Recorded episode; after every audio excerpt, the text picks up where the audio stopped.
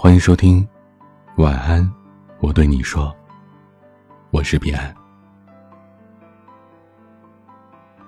南方的城市总是阴晴不定，忽而太阳，忽而下雨。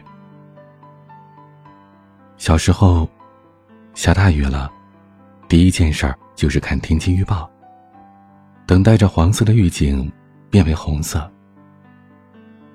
当停课通知发到父亲手机上的时候，手机屏幕亮起的那一下，仿佛让人看到了希望之光。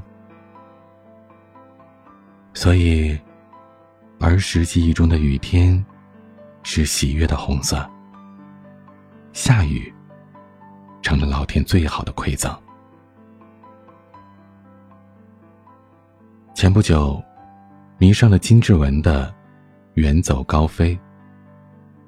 在九九九家的评论里，看到了前排的一条评论，是这么说的：“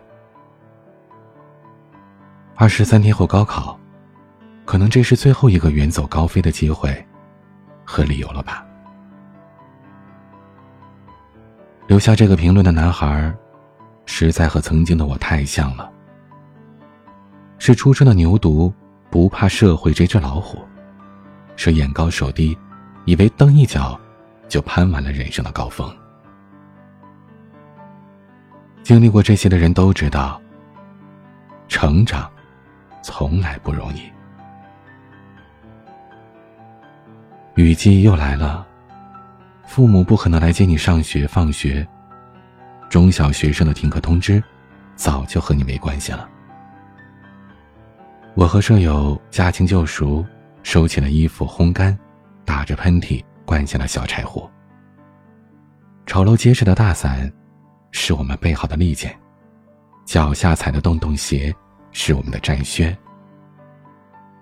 我会像无数次在科技馆附近看到的那些奔跑着的上班族一样，勇士般的闯入大雨当中。或许等我们远走高飞了，才知道，挣脱的可以是爱。自由，也可以是苦难。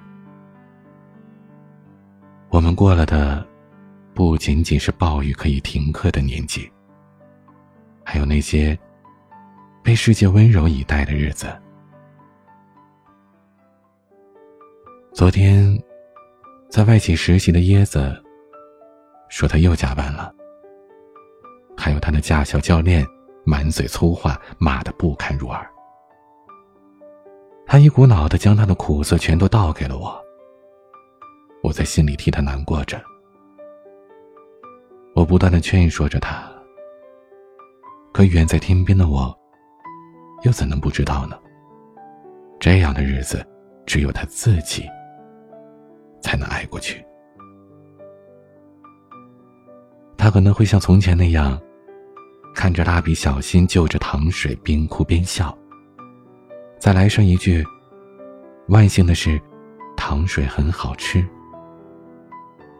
虽然很搞笑，但自娱自乐的甜，或许真的可以中和生活当中的苦吧。如果心情不好，就吃些甜的吧，总会奏效的。那些小时候犟着说，长大后也不懂的话。在某一个瞬间，突然就懂了。我曾经在一个雨夜，见到了一对小夫妻，手里提着一大袋的礼品，怀里还紧紧的裹着一个泡沫箱。他们千辛万苦的来了一趟，结果主人不在家。他们打通电话时，会不经意的点头哈腰，即使是隔着电话那头，都分外的尊敬，嘴上接连说着。没事没事儿看着他们落寞的背影，我突然就明白了，母亲说的那句“求人不如求己”。因为没有学好办公软件，在公司里请教前辈要遭受白眼；因为大学混了几个学期的课，出国之前还得拜托老师给个高分。生活当中求别人的事情只多不少，但你要明白，有时候多吃一点学习的苦，就可以少吃一点生活的苦。每个人都是自己生命的主角，但生活里从来没有主角光环。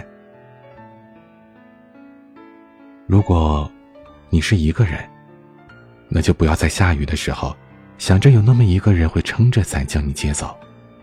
自己背把伞，这才是生活。我们都该成长为一个能足够照顾好自己的人。《蒙奇食神》里的叶佳瑶曾经说过：“一个人有了钱，难过的时候，才能去巴黎哭，去伦敦哭。”去日本的温泉边敷着面膜边哭，可要是没有钱，难过的时候就只能撸着串儿蹲在马路牙子上哭了。想想就觉得凄凉。看起来叶佳瑶好像是掉进钱眼里了，但我想借着黄小仙的一句话来说：我不说哪种选择更好，我只想说，更多选择。更多欢笑。如果生活必定是苦难，那么请你成长为一个足够好的人。这样，即便是难过的时候，你都有选择是去伦敦，还是在马路牙子上哭的权利。把自己照顾的更好。不久前，看到了一个微博大 V 发了一张图片。附上的是电力行业的标语：不伤害自己，不伤害他人，不被他人伤害，保护他人不被伤害。以上不管是哪一条，都太难做到了。我们都是百依百顺的孩子，如果至死不变，那就只能顺从自己吧。成长，从来就是痛苦的。生活也不是没有温情。你已经错过了品尝世界对孩子的温柔，也请你不要回头。在还没有成长到不被他人伤害的日子里，先学会爱自己，不在自己犯错的时候狠狠贬低自己。不为了迎合别人委屈自己，即使身上只剩下十块钱，那就买一杯甜腻腻的甜品，奖励自己吧。苦中作乐也好。余生很长，没有找不到的明天，也没有等不来的人。在这之前。如果注定要独自一人穿过许多风风雨雨，那请你先好好爱自己。时间会发酵一切，你流的泪不白流。成为足够好的自己，再等来足够好的他，是余生。可以细细品尝的温柔。今天的晚曲是雨儿的《大龄小孩》，非常感谢您的收听。欢迎添加管理员微信，拼音彼岸家族的全拼，加入到微信群。你可以添加我的私人微信，a 一二三四五六七八九零。B C D S G，如果记住了，来加我吧。我是彼岸，晚安。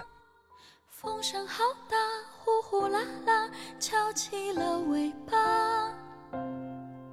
星星的光亮，眼睛的光芒，闪烁一片金色的浪花。裙摆荡漾，随风歌唱，飘落在天涯。让天真的小娃娃就乘着风再出发，带着童话，我长不大，世界有多大？从前我还是个，